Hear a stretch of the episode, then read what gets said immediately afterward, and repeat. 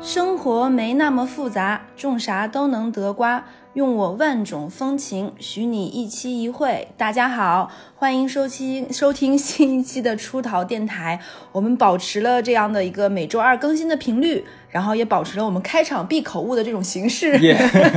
Hello，我是小乐，我是哈斯，大家好。然后今天是我开场，嗯，我跟那个哈次在最近都有看那个大热的那个电影，就是刚刚得过戛纳大奖的嗯对韩国电影，然后奉俊昊导演的对《寄生虫》。对，看完之后我们俩都有特别多的话想说，嗯，我们俩先在那个微信上咔咔就聊了十几页吧，大概。对，因为一周前的话，其实你是先看的，然后一直说哇塞，这个片太好了，强力安利给我，说嗯对我每天每一天都跟我说我要把链接发给你，然后结果一周过去之后，我还是没有拿到链接，对，然后最后没有办法，自己我我自己在一我个错了满哪就是到处整个页面上都是小黄小黄片广告的那个页面上面把这个电影看完了。你觉得怎么样？相当好，这是我下半年里面看到过算是最可圈可点的电影了。宝贝，下半年才刚开始没多久，嗯，呃，就这个意你可思真呀。是满怀满怀期待呢。我还蛮期待再往后几个月里面的话，有一个更好的国产电影会出来。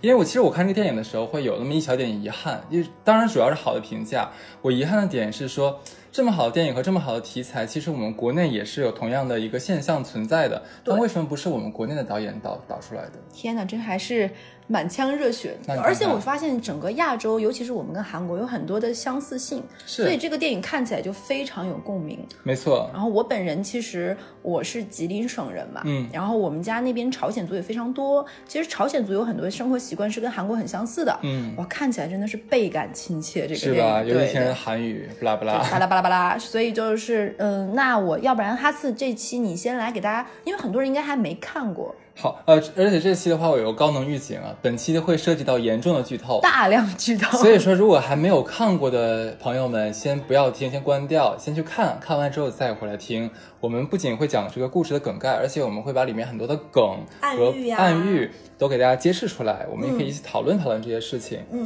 对我先跟大家讲一下，就是这个电影的话，它是击败了呃阿莫多瓦的这个《痛苦与荣耀》，还有大神昆汀那个塔伦蒂诺的《好莱坞往事》，然后拿到了这个第七十二届戛纳国际电影节主竞赛单元的金棕榈奖，就是最佳影片奖。很厉害。韩国应该算是在影坛上第一次获这么大的奖，对对对，这个是戛纳电影节首次把这个金棕榈奖颁发给韩国的影片啊，嗯就是的确是一个很难得的事情对，嗯大事记。那就是包括说，我跟乐乐、小乐啊，都看了这部电影之后，也是觉得实至名归，的确实至名归，该得这个奖，呵，该，你知道吗？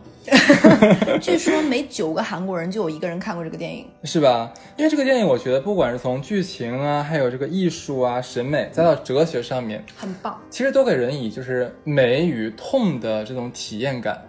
就我之前有一嗯个好朋友也是做影评的，他说过一句话，他说哪些电影会让你觉得非常难受又不得不拍手叫绝，就是让你会觉得直击真实生活面的，是的又疼又又让你觉得共鸣。说到这一点的话，就必须必须提一下这个电影的导演叫奉俊昊。嗯可能国人不是特别熟悉这个名字，但是他的作品我们应该都听过啊。这是他人，就这个是他导演人生呃生涯里面的再一次的辉煌，因为他对上一个辉煌其实是《杀人回忆啊，超》，非常有好名。看，啊对是的，超是的，级非常推荐好看。啊对，他还同时拍过很多优其他优秀的电影，像这个《雪国列车》，还呃，有这应该是他的电影唯一一个在国内上映过的。呃对对对，然后还有跟那个网飞一起联合制作的那个《玉子》，对就，有点半科幻还半什么的那有种。汉江怪物啊等等。啊对对对这也是他他拍的他的整个人，他是一个，我觉得他在片子的类型上很丰富，哎，没错，无论是现实题材，还是魔幻题材，或者是像《雪国列车》这种嗯半科幻的这种未来的，是。我觉得他是个人世界观非常丰富的一个导演。像你刚才讲，他之前拍过那个《汉江怪物》的时候，其实反响是非常好嗯的。对但之后其实像我刚才讲那个《雪国列车》呀，还有这个《玉子》，其实会反响平平那么一点点。对，那么这一次就是他拍这个《寄生虫》，拿到了替韩国啊拿到了这样一个国际大奖，的确是他这个人生的职业生涯的再再一一次次的辉辉煌煌。。对，是的，那这部电影其实呃没有在国内上映，我们也不知道它会不会上映，但是它应该是今年五月份的时候是在这个呃全球第一次上映的嘛，嗯，对，但是没有在国内哦。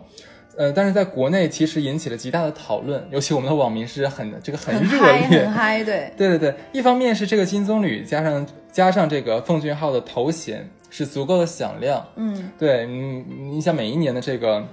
像奥斯卡的得奖影片啊，还有什么戛纳得奖影片的话，其实我们都会觉得，哎，你既然能得大奖的话，我们是不是也看一看？对，而且嗯它豆瓣评分，其实豆瓣应该像是国人的一个主流的一个影评的方式和渠道是，应该有九点九分以上吧，非呃，常现在高。大概在八点八左右，哦，因为它基人人人的越多，它会稍微降一点，但已经是很厉害。相当好，嗯，但插插在这里说一下，其实我跟哈斯不是这种专业做影评的，我们更多的是一个观影体验的分享，嗯以及我们一些看过的一些感悟。嗯，对，就一方面，我就我觉得咱们呃国内的网友们这么讨论这么热烈啊，对这个电影是这么这么怎么讲，有有感觉吧？共鸣应对，该有共说，鸣。所以就我觉得哈斯可以先来讲一讲一。方面我我没有说完，哎 说一呀，下讨厌了！这一方面是这个金棕榈和这个这个导演啊，嗯第二方面的话其实是它的这个题材，就是它其实讲的是一个阶级分化的议题，其实穷和富就是没，错，它它其实我觉得狠狠击中了不仅是中国人的五脏六腑，更是全世界人的七情六欲。因为我觉得穷穷与富阶级的这种分化与固化，其嗯实是全世界每个国家、每个地区，只要有人的地方就会有的这你个。说得特别好，就像咱们这个话题的话，它其实其实是可以超越时间、空间、人种这样一个非常广泛的议题，它对其实有具有普适性的这样一个意义。对，它不管，所以这个电影不管在哪里，欧洲也好，亚洲也好，其实都能得到当地的人的一些共鸣共鸣和反馈。对，那其实讲的这个呃贫富差距跟阶级分化的话，呃，我们可能很多呃愿意看电影的朋友会想到另外一个，嗯应该是叫李东，是叫李东浩吧？李李沧东，李沧东，李沧东，李沧东导演导演过一个叫《燃烧》，哇，我非常喜欢那个片子，你喜欢看那个我片是很吗？喜欢。其实这两部电影的呃主题和这个这个背景差不了太多，内内核核很相似很相似。对，但是我只是说我个人啊，我个人觉得可能这个《寄生虫》《寄生虫》更胜一筹，因为哎这一点上，我跟哈斯就不太一样，嗯是因为我是去年看过《燃烧》的，嗯我本人是非常喜欢李沧东的这个电影，是而吧且它是根据村上春树的小说《烧仓烧仓房》改编的。我觉得他在讨论穷与富之间的这种冲突，以及富人的精神世界这个层面，我觉得更多。嗯然后我觉得《寄生虫》这个可能更多的是从穷这个阶级，嗯它更丰富的一个世界以及它的一些冲突来开始的。其实它的观点更不同，而且我觉得，嗯、寄生虫》这个电影，它讲的太太完整了，它是一个嗯太完整的故事，让我觉得它余韵比较少，就有点像比如说做那种高能的有氧运动之后，你做完这个运动之后，你是会有后燃的，嗯嗯会有半个小时之后，你马上马上停止运动，你身上还在出汗，还在代谢。我觉得李沧东这个电影，它的后燃和余韵更足。寄生虫看完之后，觉得看的时候非常紧张，非常刺激。对但看完之后，我觉得会让我脑内激荡的部分更少，是因为导演把这个故事讲到已经完整到不需要你再去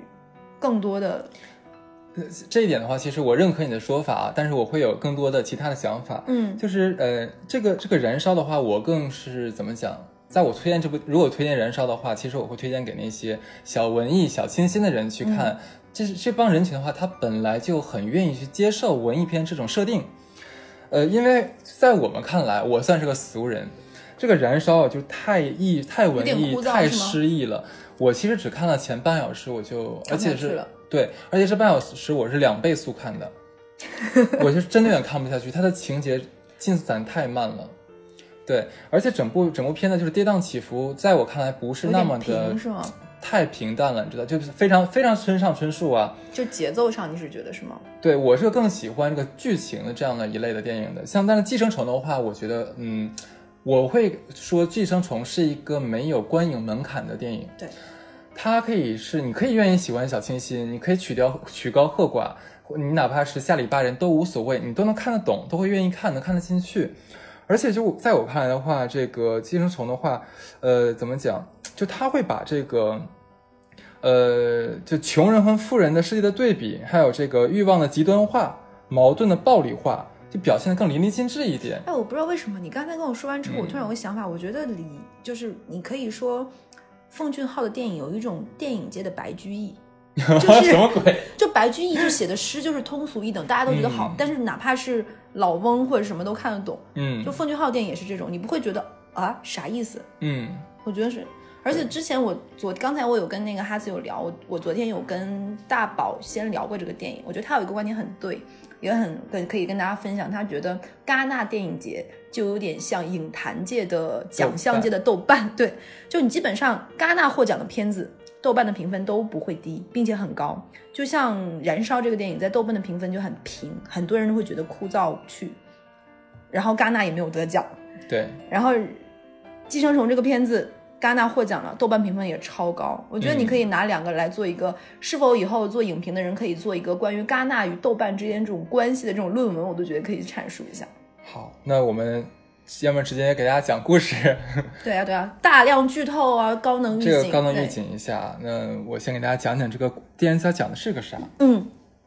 这个故事的主角呢，是生活在底层社会的金氏一家，就是爸爸妈妈还有一儿一女。嗯，那就是爸爸叫金基泽，他他妈我忘叫什么了， 就管他爸叫金老爸、金老妈吧。金老爸、金老妈，然后儿子叫基宇，女儿叫基婷，嗯对对吧？然后他们的生活环境，其实在一开场的话，就直接呃让我们就是进入我们的眼帘啊，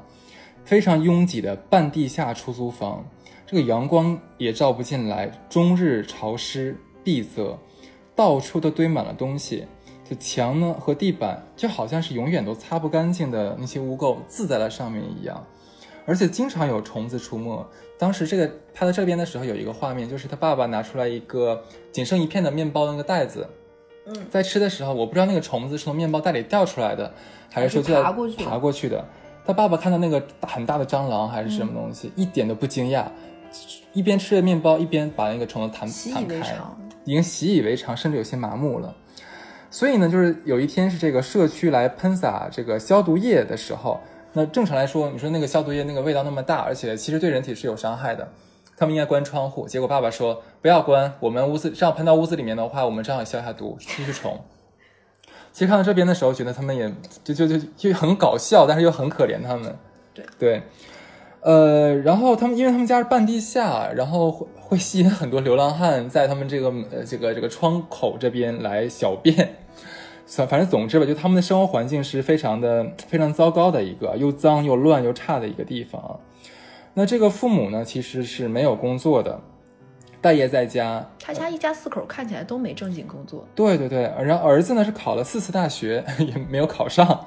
然后女儿呢是呃应应该是因为失就是没有钱上不失起学辅导班，对，对失学在家，对一家人反正穷的叮当响，也没有而且他们没有钱交网费，对，要到处蹭 WiFi。呃最早的时候，他们蹭的是楼上的 WiFi，结果楼上发现的时候就把密密码改掉了，没有办法，他们只能蹭稍微距离远一点的这个一家好像是披萨店的这样的一个 WiFi。然后因为太远了，他们家唯一能收到这个信号的地方是他那个厕所的马桶上面那。个角那儿，对，而且这个球我必须要说，它那个马桶很有意思，就是它那个马桶那个位置，正常我们不是在地上会放一个马桶吗？他们不是，他们是砌了一个半人高的这个墙，在那个墙上面放了一个你马知道桶为，什么吗？是因为水压的问题。对，，是因为他们在半地下嘛。如果说你这个呃在马地桶狱太那个低就的冲话不，下去了。对，那个你上完厕所也冲不下去了，该。这就就觉得很好笑，就是姐弟两个人需要蹲在那个马桶上面，像狗子一样，然后就接收那个微薄微弱的信号来来上网啊。嗯，对。然后后来他们一家好不容易得到了一份这个折披萨盒子的这样一个零零工，对，哎对。但是在老板验收的时候，就发现不合格率是四分之一，所以就要扣他们钱。对对对，你觉得那个因为四个人一起折的嘛？我们当时有一个猜想，你说这四分之一就是不合格的这四分之一是谁谁折的？我觉得是爸爸，我觉得也是爸爸。因为爸爸是非常的，其实这个地方有点，我们俩有点差一下。我觉得这一家走到今天这一步，很大程度上是因为爸爸，嗯，所以我觉得他爸爸在很多做事情上不会太起细到心，对，对包括后面的一些反转都在这里。先埋个伏笔吧，我觉得这是导演的。 OK，而且很有意思啊，就他们当时拿到了已经打过折的这个工资之后，呃，一家人你没有发现吗？立刻买了啤酒啊，买了鸡爪子啊，什么东西，大吃了一顿。 你说已经穷成这个样子了，按我们的理解理理解是说，那拿到工资的话攒攒攒钱起来啊，对吧？没有，他们就立刻花掉了。所以我当时看到这儿的时候，我就苦笑了一下，就觉得穷是有道理的。好，那原本的这一家就是应该是过着平静又稳定的这样穷苦的生活，苦中作乐有一点点，对对对，按理说应该很稳定、很稳定的这种这种苦日子，但是因为一个偶然的契机，就是这个儿子基宇呃的朋友敏赫要出国留学，呃，就把自己之前所带的一个家教的工作，是给一个富人家的大女儿带的家教的工作，就是想让姬宇来接替。这地方我要插一下，嗯他为什么要让姬宇来接替呢？是因为他在做家教的这个工作是一个高中女生，呃，那一家是四个四口人，也是四口人，跟他们是是家是一样。然后大女儿多惠是一个高二的女生，是还有个小儿子，大概小学小左学右。左右对嗯，然后这个家教叫敏赫，敏赫和姬宇是好朋友，跟他们家大儿子。然后就是觉得我要出国留嗯就学是了，敏赫考上大学，他俩同学，敏赫考上大学了已经， 然后但是基姬宇宇还还在待 业。然后他是觉得他要出国了，他很喜欢这个有钱人家的大女儿多惠，他怕。嗯，有别的家教来，多惠会跟这个人恋爱，嗯他希望以后能够等他回国跟多惠展开一段正常的恋爱关系，嗯所以他把这份家教工作给到基宇，是觉得基宇不会对他构成威胁。而且大家肯定听到这里会想一个问题，就是说，那一一般来讲，当家教是大学生去教高中生对，可是基宇的话其实没有上大学，为什么呃他还是还是会会得到这样的一个 offer？是因为这个敏赫跟他讲说，哎呀，没有关系的啦，你不是考过四次大学吗？那你这个考试技能、考试的门路应该摸得很清楚啊。说的很有道理，我觉得说的蛮有道理，我跟你讲对。对，然后然后那个，呃，这个这个基呃基宇呢，就顺理成章的，呃，去了这个这个朴家去做这个叫什么来家教，嗯，但是很有意思，因为他为了得到这份工作呢，他还让他妹妹帮他批了一份这个大学的录取通知，好像是。对，伪造的一个学历学，就类似于学历学位证明一样的东西。对对对对对，然后去了之后，你想，当然很有意思。他们从这个穷苦的地方，他那个那那个是一个比较比较长的长镜头，我拍他就是往楼往上面走，一直走到了很很高的一个地方，然后有一个哇黑墙黑墙黑瓦，这里我不得不说，嗯朴家太太他们家那个房子太棒了，真的太美了。是一个艺术品，我可以说是。是的，非常非常大，非常漂亮。就是他一进去之后，就发现豁然开朗，是一个到处有那个自动喷水器的那种草坪，很大的草坪。他那个房子是五，整个是占占地是五百多平，还蛮大的。你可真是细心，你连多少平都知道，你哎上面查了是吧？我必须要查一下的，你知道吗？超棒那个房子，呃，对。然后那个进去之后的话，那个会有一个阿姨，是其实是管当家女家管女管家来接待她，就就说那个你可以进来了呀，你在外面傻看什么？她说外面好漂亮，因为她没有见过这么大的漂亮的房子嘛。然后那个女阿女阿姨很有意思说，里面更漂亮， 就把她叫进去了。然后边走的时候会边跟她介绍说，这个房子那是原来是属于一个很有名的设计师的，一个艺术家类似于对。对，他是给自己设计的一个家，但是后来这个四年前搬走了，搬走了，但是这个这个阿姨是以前是伺候这个艺术家的，虽然这个艺术家搬走了，房子卖掉了，但是她还是在这个房子里面继续伺候现在这个朴氏一家，对，是这样子的。呃，然后那个基宇后来见到了这个朴太太，然后跟朴太太聊了一下，然后朴太太说：“那我要见看你，就是就是怎么怎教么授课的？对对对对对这里插一句，他是来做英文家教，嗯对。然后朴太太于就他来做家教的时候，其实这个基宇有点害怕，因为他毕竟要撒谎嘛，嗯伪造自己的身份。然后他的同学就是前家教敏赫就说了一句话说，你不用担心。朴太太怎么说呢？用两个字形容，单 纯。 对，然后这个地方就非常映射这个剧情跟跟他的单纯后面都有关系。呃，是的，呃，反正最后她是顺理成章的拿到了这个 offer，对，对，然后那个，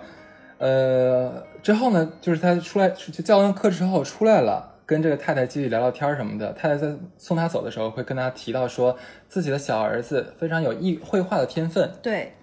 但是呢，因为生性比较顽劣，就是个死熊孩子啊，富人家的熊孩子，所以每个老师都来了之后，一个月都受不了就走掉了，他也很很头痛。就这个时候，这个基宇忽然间灵光一闪，一个鬼念头就冲到了脑海当中。他想说，哎，和我把自己的老妹介绍过来。。对，然后他又他又跟那个太太说，哎，我认识一个很厉害的前辈啊，不是前辈，很厉害的这样一个一个老师。是他表哥的同同校的学妹，对对对对对。然后说他以前是在伊利诺伊州反正可厉害了，一顿吹嘘，嗯说这女生在有绘画上有天分，然后还能够做老师，而且非常难约到，是对很难得的一个老师。对他会主要会说，哎，我可以帮你尽力去约一下，怎样怎样。这里就是朴太太是这种有钱的有闲阶级，嗯，然后她是非常信奉一个原则，叫做熟人推荐的。是的，。对，这里面要说一下，而且，呃，不好意思，我再插你一嘴来嘴、啊， 随便插，就是整部剧里面，朴太太会各种就是对亲美行为，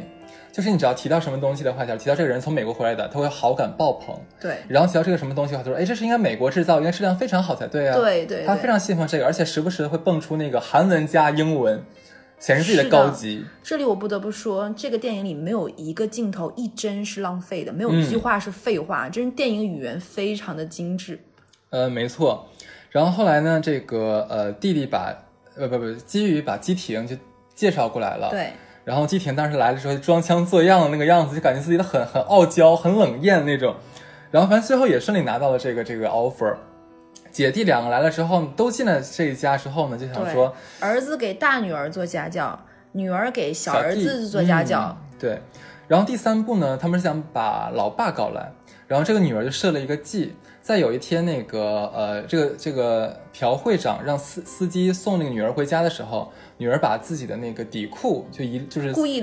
留在了车上，嗯对。然后那个后来有一天是被这个社长发现了嘛，就说哎，我的司机怎么在车上乱搞，这好对讨厌，而且会不会会有些其他的爱好，是啊，好脏啊司。机不能找太年轻的，这种年轻司机就控制不住自己，要找一个老年纪大一点、沉稳一点的。没错，然后这个妹妹就顺理成章说：“哎，我小的时候有一个什么叔叔，对他一直什么帮我们开车，然后年纪也很大，然后人特别棒，很稳重，对，顺理成章的把他介绍来了。”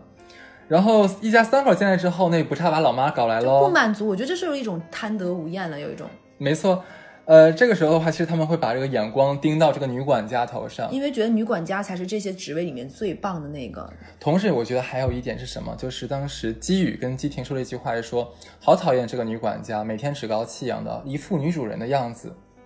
他们其实也有这样这样一个感受，因为的确这个女管家虽然是家里的下人，是女仆，但是她属于是呃一直两代老臣， 她是住在这个房子里最久的人，是的，她有的时候会会把自己感觉好像自己姿态也这么上高对贵，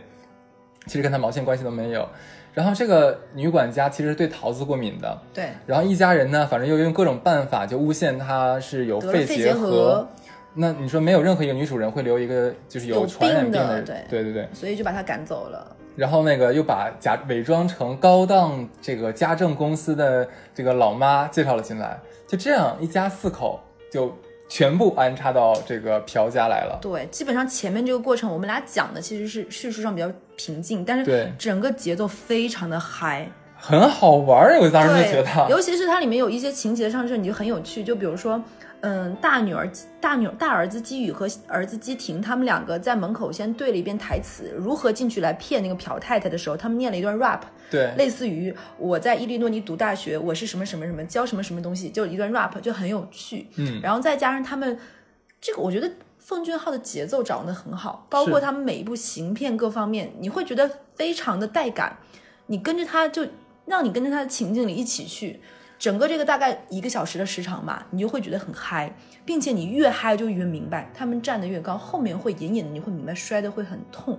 前半段更像是一个黑色幽默，就对很好笑又很好玩，也然后心里又惴惴不安，你会明白马上这个东西一定会谎言越吹越大，雪球越滚越大，就会破掉。就那那老话怎么讲的是那个上呃上天越让你越越让什么灭亡，就是先会让你疯疯狂，对，我继续讲后半段啊，嗯，好，就是一家四口呢，哎呦不不不是一家四口去了，就有一次是朴家，就是女呃这个东家啊，四口人呢去去给儿子野外郊游，给儿子过生日，呃，对，过生日去去去郊游，然后这个金家这寄生虫一家四口呢，就全部的来到了豪宅，就好像佯装自己是，就这家的主人，哎对，是的享受这一家，就喝着洋酒啊，然后吃着昂贵的零食啊，东倒对西歪的，在这个家里面就是肆意的妄为哦。对，说了很多疯话也，对对对，然后然后几个人就是呃开玩笑就说，哎，自己好像现在就已经过上了有钱人的日子。对，那这不就是我们一直想象中那个最好的那个日子吗？但是对我们啊现在不就已经过上了吗？然后，然后那个当时我忘了是基宇啊还是是他妈妈说了一句话，我觉得还蛮扎心的。对，他说，其实我们就跟蟑螂一样，妈妈说的，妈妈说的是吧？我们对就跟蟑螂一样，一旦什么阳光照进来还是灯光照进来，我们就会立刻四散逃开。嗯，我们只能在就是没有人或者阴暗的地方里面待着，像个寄居一样。嗯其实，在这一小段他们的对话里面，金句频出。对。对，然后呃，而而且还有一句话是什么来着？就是那个啊，爸爸说的，说，哎呀，这家的女主人真的好善良，好单纯哦。对，然后妈妈又又来了一句金句，说，善良。如果我有钱的话，我也善良。还有还有一句话我很喜欢，我嗯不太记得原话，就是钱有钱就像熨斗，能把一切的这种不平整都熨平贴。我觉得这话说的也很棒。呃，没错。而且到这个位置的时候的话，我们要呃补充一个情节，嗯，就是在那个基宇给大女儿多惠做家教的时候，其实两个人已经谈恋爱了，私下里谈恋爱了。嗯呃，这个时候有一个情节，就是说呢，一家人已经喝得五迷三道的时候，然后儿子忽然说：“嗯，我已经跟那个多惠谈恋爱了，对他很爱我，然后未来的话，可能我们会一起结婚，怎么怎么样。然后我就就是改头换面，就好像能上这个这个上流社会一样。对，其实这件事情的话，我觉得是一个一这一家人忽然幻想自己好像有可能呃打破实现阶级阶级跨越的这样一个意基淫石嘛意有淫，点其实就是意淫。然后你知道吗？说完这个时候，他老妈很有意思，嗯，他老妈感觉这好像是马上是真事儿，然后以一个婆婆的姿态，还对这个都会评头论足说：“哎呀，这个都会嘛也还可以啦，就虽然说是富家小姐，但是看起来也是蛮懂事的样子嘛。就” 就就很就很很好搞笑，但又很真实。对，说哎呀，那我我们现在就已经在亲家这个已经跟亲家已经距离这么近啦，怎么怎么样，其实很好无玩。奈又好笑，真的哎呀，真的是无奈也好笑。就正当一家人在意淫的酣畅淋漓的时是一候，个大雨夜，是大雨夜，呃，然后那个门门铃铃忽响了然响了，然后妈妈过去一看，金妈妈过去一看的话是前任的女管家。前任女管家说，她想，呃，搬走之前的话，她有东西遗落在地下室里面了，想回来取。那这个金妈妈就让其他三个人先躲起来，自己先来应对这个女管家哦。呃，这个跟这个女管家到了地下室之后，忽忽竟然发现，原来这个地下室不是这个豪宅的最底层。还有打开了暗门之后，发现往下有个很长的一个通道，通道下面的话是一个很大的防空洞。就原来说这边是富人区嘛，嗯富人区在很早之前的话，其实都会给自己留一个就是避难用的防空洞。对备战时候类似于这种的，以前呢，像那个设计师还在的时候，建这个房子的时候，他是知道的，但是卖给了这个朴朴氏一家的话，其实朴家是不知道这个。他没有跟他们家讲说我们还有一个暗藏的地下室。然后他们就是这个朴呃金妈妈跟着这个女管家到了最下层之后，发现里面居然住着一个男人，在一个暗无天日的地方，你知这道个吗？地方我是真的没有想到，因为我是那种很爱，有点装叉的话说，是我很爱看电影之前带着这种预设，我会猜它剧情的走向。这里我是真的没有猜到，我当时非常惊讶，因为这个剧情想都不敢想，对怎么可能有人会住在那个一个暗无天日的你地方？你会明白，一定有什么方式打破了他们家现在这种歪歪和意淫，一定会让他们摔得很惨。但你没有想到是这样一种，就就是让你无法，其实我觉得很难接受的一件事情。然后那个，哎呀，这个女管家当时因为她已已经不算是说是被动暴露了，她是主动暴露，因为她以前住在这个家里面当管家的时候呢，是定期的给她老公送送东西吃，对让她老就等于说养了一个寄生虫一样。但是后来她被赶走了之后的话，她老公其实被饿了好多天，然后她下来之后就立刻给她老公拿香蕉拿什么东西去喂她老公，然后那个那个这个呃金妈妈就说，哎，你们怎么可以这个样子？你们住多少年了？说已经住了四年了，你知道吗？太可怕了。然后这个时候就是说那个呃女管家说，呃能不能就是就是姐姐你应该比我大，就说姐姐你能不能呃帮我来照顾我的老公？就是我我每个月会给你给你钱怎么怎么样？那肯定不会，但金妈妈不就同意肯定不啊同意啊，就说我要报警。结果就正在正在这个这个前任女管家跪在地上苦苦哀求的时候，这个时候其实你要看到啊，是金家地位更高一点，因为他没有把柄嘛。然后这个前女管前那个那个那个什么管家是跪在地上就感觉苦很苦惨哀求，嗯，结果正要报警的时候，其他那个那个金爸爸还有姬一婷、姬宇，其实在旁边偷听，也跟下来了。不小心三个人全滑落了。然后在滑落的时候，因为很摔痛了嘛，姬宇就不小心管那个金爸爸叫了一声爸爸，嗯，一结下子就果暴露了暴露了，你知道吗？然后这个女管家立刻也非常贱，你知道，立刻拿手机给录了下来这一段他们的对话，然后就说：“哎，我们现在两个人都有彼此的把柄喽，那谁也别想逃出去。谁又比谁高贵呢？”这段很好玩 拍的， 真的很好玩。然后那个呃双方就彼此挟持、彼此制约这样子。然后正在双方打得不可开交的时候，那个电话响，这个时候居然是那个那个朴太太、朴夫人说她八分钟之后就要回到家里面来，然后说因为因为外面雨太大了，所以说我们的这个叫野餐是吧？野餐取消掉了，野营取消啊、野野营取消掉了。你要知道，八分钟，这个假期已经被就被他们吃的零食啊，他们弄弄得一塌糊涂。然后，然后还有还有一波莫名其妙的夫妇在这边待着，就很奇怪，你知道吗？然后一堆人简直是那个展忙开作了一殊团，死搏斗，先把真的制是服了这两口子，就是前管家夫妇，然后他们就该躲躲，该藏藏，该然后。朴太太说了一个事情，说我们八分钟之后到家，我还要吃饭，要吃叉叉叉什么嗯什么东西，要吃拉东。一会儿我再给大家讲一讲什么叫拉东。对，反正要是类似于什么一个拉浣熊还是拉什么玩意儿，拉东是什么东西？因为我一会儿讲，一会儿讲，来一会儿来，讲你。先我现在接着继续说啊，然后那个呃，就在但是在那个那个他们东躲西藏的时候呢，呃，金妈妈其实其实是无意之间她踹了那个前前女管管家，女管家一脚，然后其实前女管家就反正后来就因为这个摔死了，嗯，这一切也是也是蛮惨的啊。呃，然后那个呃，我想一下， 我卡住了。然后那个我，那我这边你想一下，啊他们就相当于八分钟之后，朴太朴太太他们一家四口就回来了。嗯，然后就这个时候，你就可以看到，刚刚还在这个房子富丽堂皇的房子里面，宛如女女主人一家四口的这个金家的爸妈和大儿子小女儿。然后等到朴太太一家回来的时候，他们就变成仓皇而逃，爸爸和儿子还有女儿藏在了沙发下面。嗯然后女，然后妈妈就以女管家的姿态在帮他们做饭啊，伺候朴太太一家回来。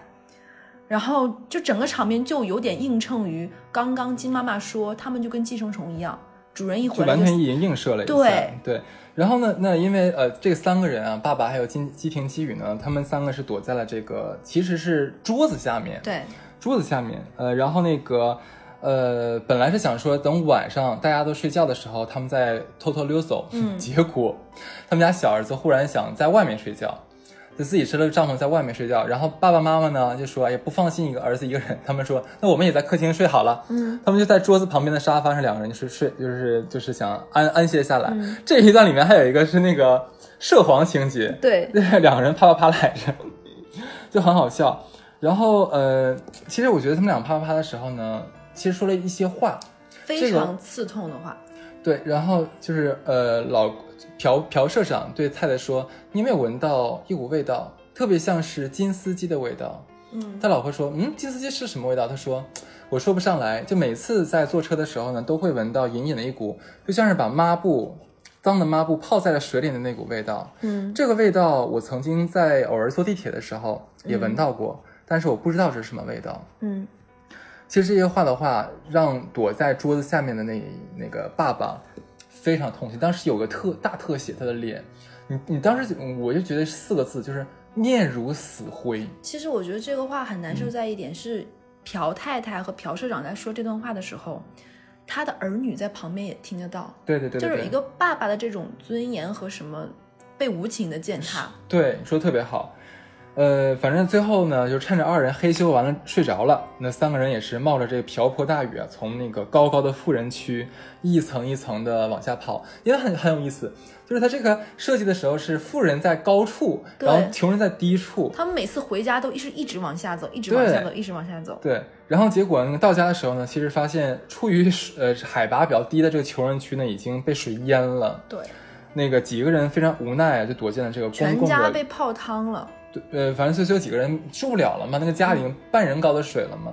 就是就是安排进了那个公共的体育馆去避难。 这个时候我插一个，这里面有个情节非常的黑色幽默，嗯我觉得导演不知道是怎么想到的，就是前面哈茨有讲过，他们家厕所是在高处的，是就是类似于为了水压水压的原因，他们在全家在。找东西的时候，就是想从家里拿一些有用的东西往外走的时候，他们家厕所就开始往上喷，特恶对，心，特别恶心。有一个情节就是真的很大胆，他的女儿基婷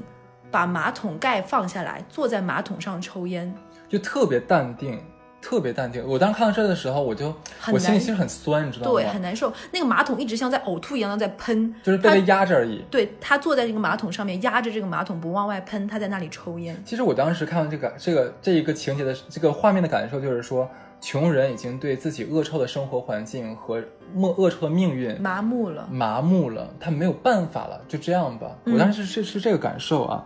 对。然后那个这是当天晚上，那次日呢，就马上嗯其实到快要到结尾了，这个结尾是个非常有戏剧冲突的一个地方。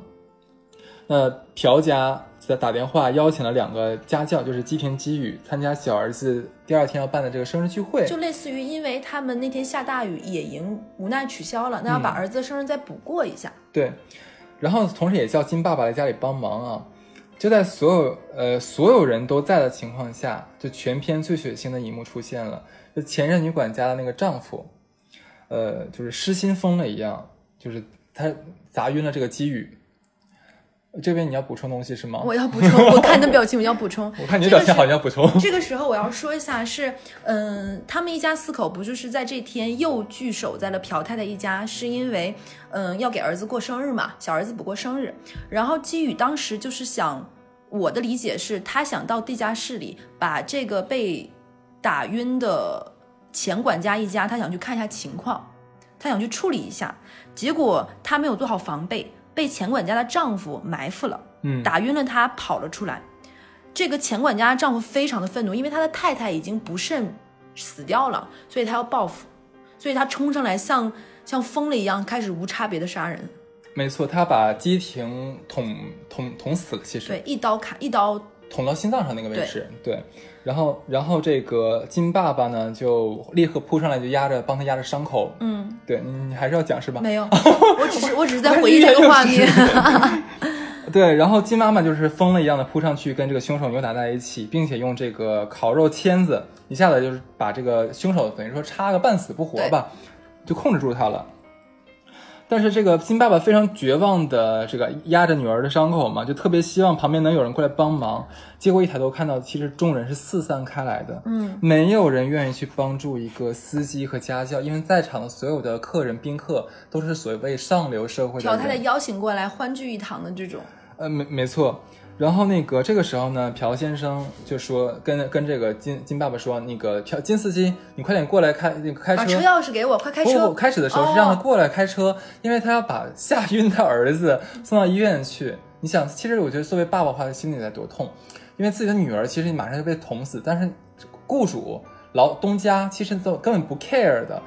儿子只是吓晕了而已，就这么着急，但是都不管我要死的女儿。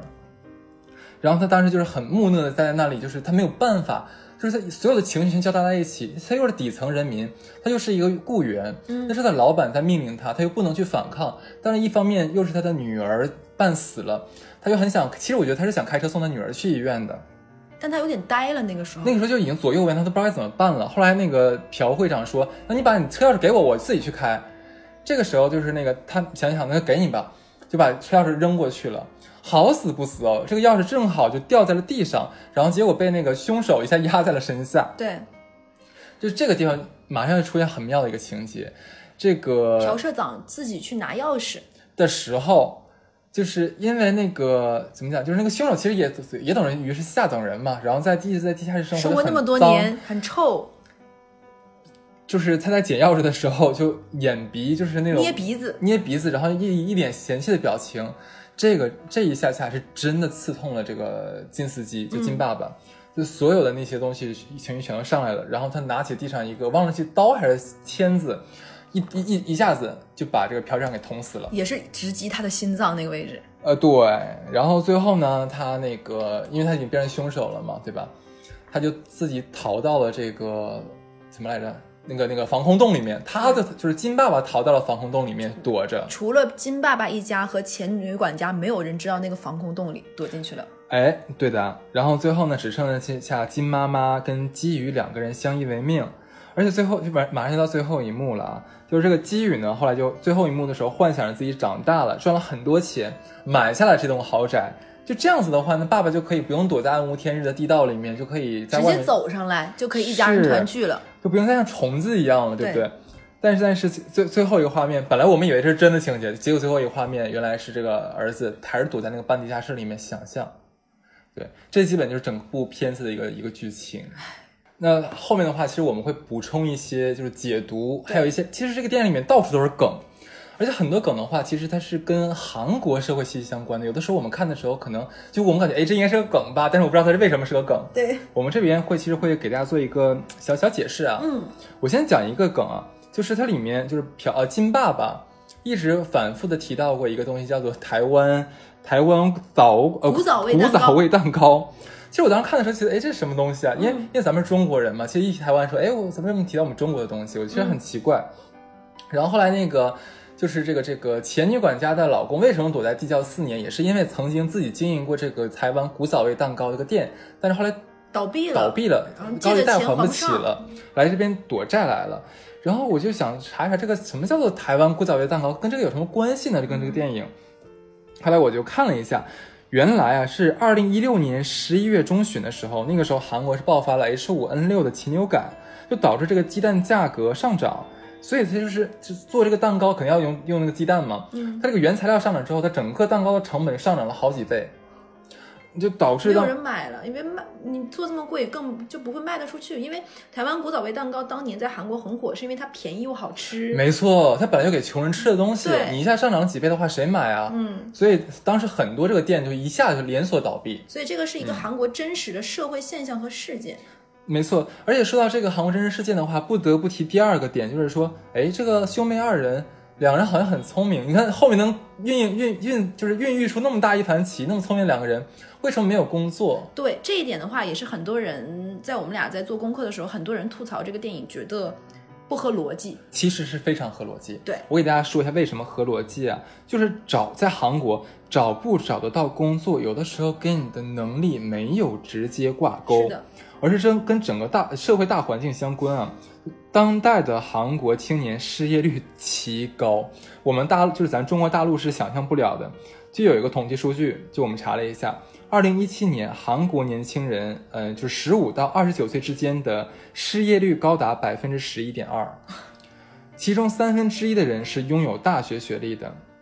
在二零一呃二零一六年，就是韩国九级公务员招聘中，超过二十二万人竞争四千一百二十个名额，创下历史他们的历史最高纪录很啊！凶残，这真的对是，所以说在这个电影片里面，就金爸爸说了一句话，说这是一个五百个大学生竞争一个保安职位的时代。是的，而且其实。到底为什么会是这样一个情况？我嗯觉得我跟哈次都不是专业人士，这涉涉及到很多经济问题各方面的原因。但是现象就是真实的是这么惨惨烈的，嗯并且也很也跟前面我们说到那个朴太太，她信奉熟人原则，嗯，她让谁来工作和这个人的能力各方面不是直接挂等号的，对而是推荐。所以这个机会轮到谁身上和你的个人能力是否匹配，其实不是相关性的，嗯所以才会存在基宇和基廷是两个这么聪明的年轻人，对却没有工作。对，就是你刚才讲的这个朴太太，啊，就我们想讲第三个嗯梗，就是我给它起的名字叫“贵妇人的小心机”。对，就你看整部影片里面，像金金氏一家、金爸爸、金妈妈，还有那个基廷基宇，包括说之前那个明鹤家教，嗯，还有像呃这个这个前任的女管家，嗯包括前女管家的老公，他们其实都会称称赞这个朴太太是一个很善良、单纯的这个人。我现在就是觉得这两个词是贬义词，你知道吗？但是其实我不知道你看完有没有感受，你觉得她真的是单纯又又善良吗？我我没有这么感觉，我会觉得她是单纯有余，但善良不足。嗯，嗯，就是我不知道你有一个情节有没有看到，第一天基宇来他们家给女儿补课的时候，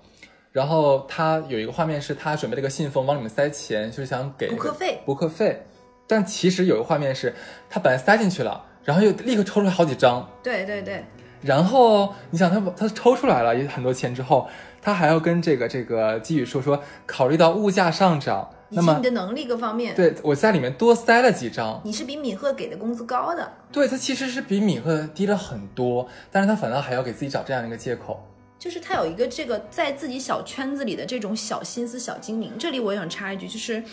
嗯，你看这个片子里面，其实他没有很丰富的去描写，或者是表达，或者是用各种语言去讲朴太太和朴社长是一个什么样的人。但是你通过他的这些生活的细节里，你就能看出来。朴太太应该是一个从小家里就很有钱的这种是的富家小姐，她的生活阅历没有多丰富，她接触的人可能只有她的同阶级的这种富豪以及他们嗯家的佣人，对，所以她的个人的这种社交和她的经验，包括她的小心思，都是在围着这个家庭以及这些人打转转的。呃，是的。那刚才咱们讲的是他第一点这个小心嗯机啊，那我再讲他第二个，这一点我觉得你肯也肯定注意到，就是露营晚上那一天，他回来，他不是想吃那个什么炒乌冬还是是个他什说啊么他东儿子西？嗯非常愿意吃这个地方，我要说啊，因为我们老家我是有四分之一朝鲜族血统的，嗯我奶奶是朝鲜族，所以我知道很多他们那边的食物。他那个时候他在回来露营的时候，他打了电话给他的管家，说他马上回来。儿子特别愿意，儿子挺不开心的嘛，本来是要野营过生日，结果啥也没玩成。他说快给他做他最爱吃的炒拉冬。炒拉冬是什么东西？是韩国很爱吃炸酱面这类东西的。嗯炒拉冬就是拉面和乌冬面混合在一起做的一种炸酱面一样的食物。 然后就是大家可以试一下，其实蛮好吃的。 ，OK，这个算小科普啊。对， 对对对，我就记我继续讲情节，就是他不是叮嘱那个金妈妈一定要做一个叫什么炒拉冬给嗯他儿子吃，结果儿子回来说他儿子不想吃，然后这个时候朴太太顺口说一句：“那阿姨你吃吧。对，”随即他刚说完这句话，他就发现，哎，这碗炒乌冬炒拉冬里面怎么有这么多的韩韩牛牛？因为韩牛是很贵的食物，呃，就是韩就韩国人就是感觉吃的牛肉的话，就是很了不得的事情，感觉嗯是这样子。然后立马改口说：“哎呀，这个还是给我老公吃吧。”结果老公她老公也不吃，她就自己吃了起来。就就就，而且就就吃完之后，影片给了一个特写镜头，这个这个这个这个朴太太把一大碗这个炒乌冬、炒什么拉冬吃的精光啊！超大份儿，真的是。里面真的连一个丝儿都不剩了啊！就是我当时感觉就是说，有钱人家的慷慨其实是有限额的，可能把炸酱面分给穷人吃，但是分给你韩牛是万万不可能的。对，嗯，所以说也就是说，富人让他变得慷，因为他有钱，所以他变得慷慨，但他的慷慨也别也并不是无止境的。对，没错是这样子。呃，然后讲他，我再讲他下一个这个这个呃隐暗喻啊，就是阶梯的暗喻。你知道，我觉得这特别的妙。我当时看这个时候，我觉得好有艺术感。我说这个阶梯指的是什么东西？就是那个呃，像富人家在高处，穷人家在低处，两个地方连接的地方的话，是需要走很多的什么路啊、隧道乱七八糟的东西。就是本片的导演奉俊昊是一直希望从空间看出人物的阶级关系，他一直会用这种方法来做这个这个陈述和描述啊。所以说他用了大量的阶梯，就这个阶梯我们是加个引号，不一定一定是那个台阶的阶梯，它有很多可能是其他的通道这样这样的东西啊。阶梯符号就强调顶端和底层的一个对比。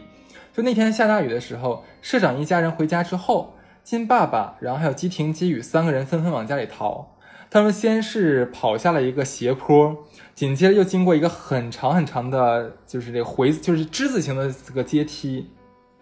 又穿过一条长长的隧道，然后再是再往下，下一步是又是一个很长的一个大长阶梯，然后又又迈过了什么，又跑到了这个天桥下面去躲雨。你以为这到家了吗？不，还没有，他们还要继续往下走，然后才能到他们所居住的那个那条社区吧，算是连街道都不算，一个社区。就是这个还不够，他们还要再往下走，就是而且而且你发现了没有，他那个水是越淹越深的，对他们家是真的很深的那个地方，所以他们家是在穷人区的再往下一点的那个地方，然后到了他们半地下，这才是他们的居住的地方。我当时感觉就是说，这就是底层的底层吧，有一种下一百层的感觉。哎，是的。然后相对而言，就是呃，朴社长家反倒是一路上升的，就是呃，本来韩国的这个豪宅一般都是建在这个半山腰上面，就江南区嘛，对吧？嗯。基宇从自己家的门口要经过呃两个两层台阶啊，不不，基宇就是到了到达他们家的门口之后，还要经过两层的台阶才能到达这个草坪的那个平面儿。嗯，啊、然后就他们家是独立的这个这个独栋别墅嘛，就属于是顶层中的顶层。就我就当时就觉得这种刻画对空间结构的这种巧妙的控制，是给人一种非常直观的冲击力的。对。然后这里面我也在想说，有一个情节我很我很难受，也不能叫难受，就是那个画面很有冲击，就是那场大雨。这场大雨其实那是整个电影的一个分水岭。是，在这场大雨前，这一家四口就是穷到尿血的这一家四口，他们其实是在不断往上走的，嗯，用各种方式是骗局也好，还是怎么样，他们得到了一份稳定的工作，温饱之上，甚至能够在有钱人不在的时候，他们能在有钱人家里佯装自己是有钱人。对，但这场大雨是分水岭，你可以看出，一场大雨在富人的眼里，它可能是调情，哦，对，是儿子在野外的露营，是一种享受，是浪漫，是生活。但是对于穷人呢，穷人他是仓仓皇而逃，大雨会破坏他们的家、他们的生活，他们狼狈四窜。是的，就这场雨，就是我觉得是可以直接击碎他们最后那一丝自尊，甚至到最后那一天的很多血腥各方面都跟这场雨逃不出关系。嗯哼，没错。而且当时有一个就是讲这个雨的时候有刻画，他们一家三口刚从这个豪宅逃出来的时候，其实也是个下坡嘛，嗯，然后基宇忽然就站定了，他在看呃这个水往下流的时候，其实有一个像那个井盖儿那种嗯下水通道，就是水源源不断的灌了进去。我当时看到这个，其实你说我在想，为什么他要站在那儿看这个东西呢？我当时觉得说这应该是导演给出了一个比喻的手法，他们其实就像这这个这个水流一样，穷人就只能慢慢往下走往下走，冲进下水道里面去。就水注定有可能是，呃，有一天水比较多的时候你浮上来了，但是有一天真的下大雨的时候，该有个洞的时候，你还是要滚得进去的，这个电影没有一帧是浪费的，真的是这样每子。一个画面都值得仔细的去去。而且很有意思，像你刚才讲下雨那天，就次日，就你想当天晚上就一家三口已经躲在了这个公共的体育馆里面避难，然后结果第二天的话还要佯装什么事都没有，来到了这个富人家继续去打工啊，参加什么宴会。当时在车上的时候，就是个太太跟这个司机在一起嘛，太太就说：“哇，昨天下雨真的好棒！你看下完雨之后，整个天好像都洗干净了一样，空气多么的清新，好开心，怎么样？”但结果坐在前面的这个金司机，当时我觉得他五味杂陈。那场大雨的话，让他真的是让他们家狼狈不堪，最后那点自尊全部都被打下来。就正就是响应了你刚才讲那个东西。但是水是富人的狂欢，但是是穷人的灭顶之灾。嗯，对吧？好，这是我们对于这个阶梯的一个一个暗喻啊。然后还有一个，我觉得这才是本片中的一个导火索，就是味道。嗯，我当时觉得这个味道，哎呦，真的是妙，用的太妙了。就是我当，就我先反着讲，你说社长最后的死，他真的值得死吗？他没有犯过什么错。我没，我这整部电影里面，我觉得没有任何人是错的。对，这是很可怕的一件事情，就是我们看完整部电影之后有那么巨大的冲突，可是我们仍然不能判断谁对谁错。所以其实，在这个电影结尾的时候，有一条社会新闻爆出来，就是说在某某某富人区发生了无差别杀人事件。哎为什么叫无差别杀人事件是？没有人知道为什么会杀人，嗯，好，其因实为我杀觉人得导火索就是一会儿哈斯要讲的。是是是是是，其实我当时觉得是社长的死直接导致他死的东西，就是跟这个气味有关。你想，他最早的时候是在那个沙发上面对着老婆发表了关于气味的言论，就是说，嗯，就是金斯基身上那个气味，就像是挤地铁人上的那种气味，很臭。然后你说这是是个什么味道？真的是只是想说臭味吗？其实我觉得说到底不就是穷的味道吗？这里面其实前面还埋了一个伏笔，就是他们家小儿子有一次来回跑的时候，先跑到金司机身上闻一闻，又闻了闻大儿子基宇，然后说基廷、基宇和司机他们身上的味道是一样的，嗯，对。所以说这就是一种共通的穷味，也就是所谓的地铁上的味道。我觉得这种穷味，它其实蕴含的就是底层的味道，对，生活在地下室里那种霉味儿，然后就是抹布泡在水里面那种凹糟味儿，嗯，嗯哼，然后是那种，就是我觉得这个东西，这种气味已经是那种挥之不去的恶劣生存环境打印在他们身上的烙印了，已是经的是。就是所以说，在这里边的话，这个气味其实划分了底层跟上流社会的一个界限，也成为本片的一个导火索，就造成了最后影片的一个暴力反转的一个根根据地根据是的点。当时就朴社长就捂着鼻子那那一个情节，就我刚才讲他他他拿钥匙那个那个画面嘛，其实这一幕的话是彻底点燃了基宇爸爸的愤怒怒火，就底层的尊严就在最后一刻就被完荡全然的无存荡然无存了，就击碎了这个爸爸一包括一家人原本就想逆流而上，就是跨越阶级，想变成一个上流社会的一个心，就这里面也有人会说说不能懂，你想他们家是那种有人在他们家滋尿尿到门口上都不敢嗯反驳、大气都不敢出的人，怎么就最后能够勇敢到奋力的去拿刀刺穿人？有很多人说不合逻辑，嗯，但我觉得这其实是暗含逻辑的。呃，是的，就所以，所以我当时就想说，你说这个气味直接导致了朴社长的死，那我我个人觉得啊，就是真正杀死朴社长的，不仅仅是作为行动者的金爸爸，嗯我觉得更是这个阶级隔离越来越严重、贫富差距越来越明显的社会现状下面，就长期积累下来的这样一个阶级的愤怒。就当一个社会里面有大量的人无法通过努力去改变自己命运的时候，就便会产生这种暴力冲突。对，他没有办法去疏解和消化他他内心的那个愤怒，他也没有把没有办法打破这个现状，嗯甚至于他已经放弃了通过正常的途径去努力去搏一下，那他只能选择这种看起来是不对的，但他又没有办法其他选择这样的一个行为。是，呃，然后小乐，我觉得你可以给大家讲一下，就是关于那个假山石的一个案哎，例。其实这个时候我要，其实我觉得哈斯在前面这个电影表述，就是他先把这个电影的剧情给大家讲了一下。嗯，我觉得是并不影响到你们观影的。嗯其实这个电影，我们就哪怕给你都拆解成这个样子，我觉得你也值得一看。嗯因为导演他在节奏的把控上很好，在基宇的他们家的这个引起他们家这个事件性的一个事情是，他的那个好朋友米赫来他们家来拜访，送了他们家一块石头，说这块石头寓意着幸运和考运，是是是，考运就是考试的好运气，幸运那就顾名思义了。然后送给他们家一块石头，为什么我说这块石头是假石头？是因为有一个情节蛮有趣，在他们家发大水的时候，下大雨那天，这个石头是浮起来的。啊，我这哎，我真没注意到哎。对，那个时候不是浮起来，他怎么能一眼看到那个那个石头就抛飘在水面了？所以那个石头并不是一个什么很名贵，真的所谓带来着这种寓意的一块儿名贵石头，而只是这个敏赫来他们家的一个契机。你说这个敏赫跟基宇是多好的朋友呢？我一点都不觉得。是，首先，他在这一次来他们家之前，从来没有来过他们家。其次，像韩国这么一个教条到有礼数的一个地方，大部分情况下我要来你们家是要提前来拜访说一声的。他直接就登门而入，破门而进，然后说啊，我来你们家，然后相当不客气和不礼貌。再其次，他为什么会选择基宇来做他这个家教替补？前面我讲过，因为他觉得毫无竞争力，嗯没有威胁，所以他他可以控制，所以他选择这样一个人。所以这块石头是假的。这块石头基本上暗含了三条导火索：第一是变成了一个很好的寓意，是敲开他们家的这种进入富人区的一个梦；第二个在于下大雨那天，这块石头。他抱着这块石头从他们家逃出来。你就他们家那么穷，他什么都没拿，他拿个石头。他爸问他：“你为什么要抱着这块石头啊？”基宇说了这样一句话：“不是我要拿着它，是它跟着我。”这个石头也蕴含了这家人想往上走的这种贪贪婪的欲望。还有第三个情节就在于，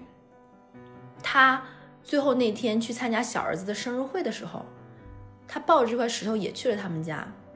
并且他拿着这块石头走向地下室，希望去解决前社长一家一家。我嗯猜测他是想拿这块石头砸到不好意思，我纠正一下，不是解决前社长，是解决前那个管 管家。对，其实我觉得他是想通过这块石头去解决掉这一家，嗯嗯把这一切可能会纠缠他们家的噩梦结束掉是。所以这块石头，你说它是带来运气的这种幸运石也好，还是把他们家推到无底深渊的一块敲门砖而而且最后有个画画面，面，就是说，呃，我忘记是谁了，就把这块石头就放在了水池里。机遇基宇是基宇是吧？当然你，们你有没有发现，就把这个石本来是感觉很伟大的一块石头，放在了一个石堆里面之后，发现它毫无出平奇的地平无方，奇。立刻融入了就跟其他那个小石头一样的一个地步。我就觉得这个就等于说是也是一个暗喻吧，就好像说一切终究尘归尘，土归土，是的，就该不是你的，一样不是你的。你该你是平就是平凡的，怎么装你是一个高贵的东西，你也装不装不了。欺骗和伪装最后还是会被生活击碎的。是的，就总的来说的话，其实我们基本上已经把你还有吗？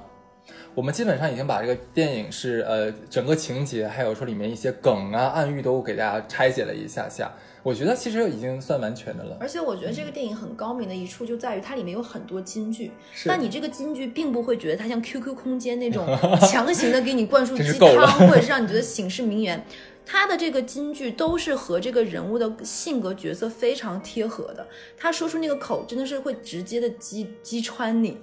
嗯，就比如说像刚才哈斯说的那几句，还有一个就是那一天，我最后再讲一个，就是那一天其实